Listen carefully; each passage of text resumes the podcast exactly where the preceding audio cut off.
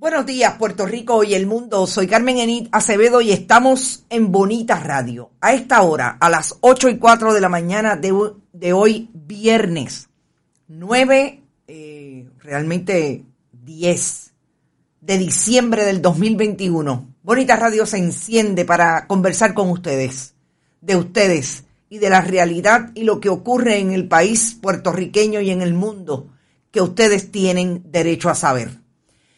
Hoy vamos a insistir en tratar de entender, colocar los personajes donde están en las acusaciones federales contra Radamés Benítez, el, el vicealcalde o ayudante ejecutivo del municipio popular de Trujillo Alto, de Ángel Pérez Otero, presidente de la Federación de Alcaldes y uno de los alcaldes más poderosos en términos de la constitución del Partido Nuevo Progresista en el municipio de Guaynabo.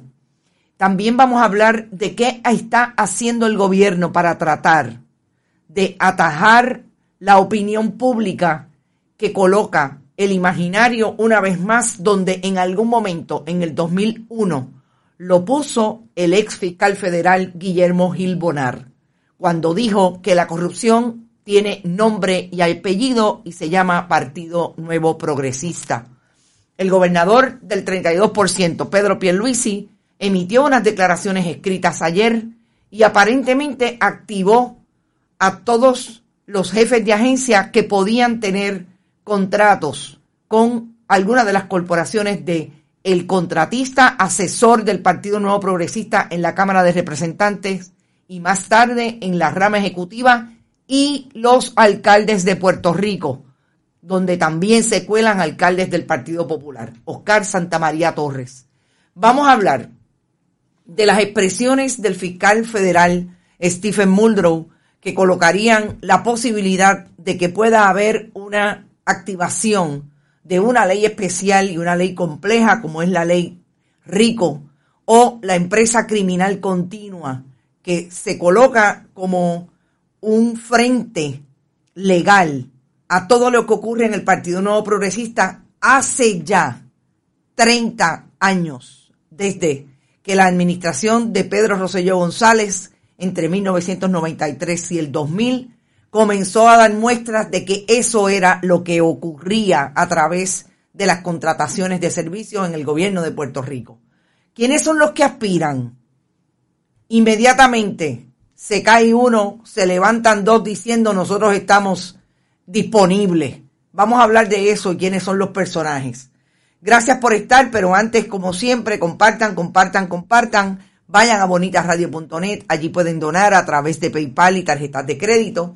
También lo pueden hacer en la Fundación Periodismo 21 en su ATH móvil. La Fundación recibe cheques o giros postales a nombre de la Fundación PMB 284, PO Box 194000, San Juan, Puerto Rico 00919-4000.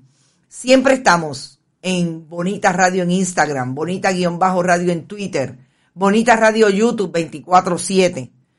En iBox, iTunes y Spotify están todos los podcasts de Bonita Radio, incluido el del amigo Rodrigo Otero Goico, que habla de deportes y que ahí nos baja un poco la atención de lo que son las otras noticias, sobre todo lo que ha pasado en el mundo del deporte en estos días, que ha sido buenísimo para Puerto Rico, desde unos Panamericanos juveniles hasta la noticia de que será exaltado al Salón de la Fama Internacional Miguel Coto.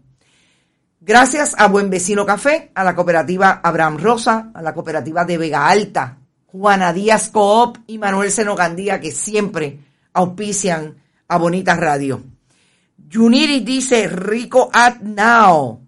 Vamos a hablar sobre eso, Luis Eduardo Colón. Bonita Radio es mi cafecito de todos los días. Gracias, Luis Eduardo. Excelente labor periodística. Dice Salvador Méndez dentro. Son penepillos, son populadrones.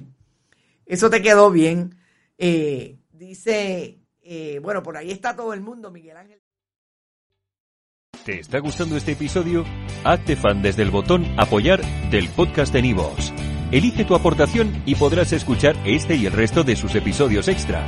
Además, ayudarás a su productor a seguir creando contenido con la misma pasión y dedicación.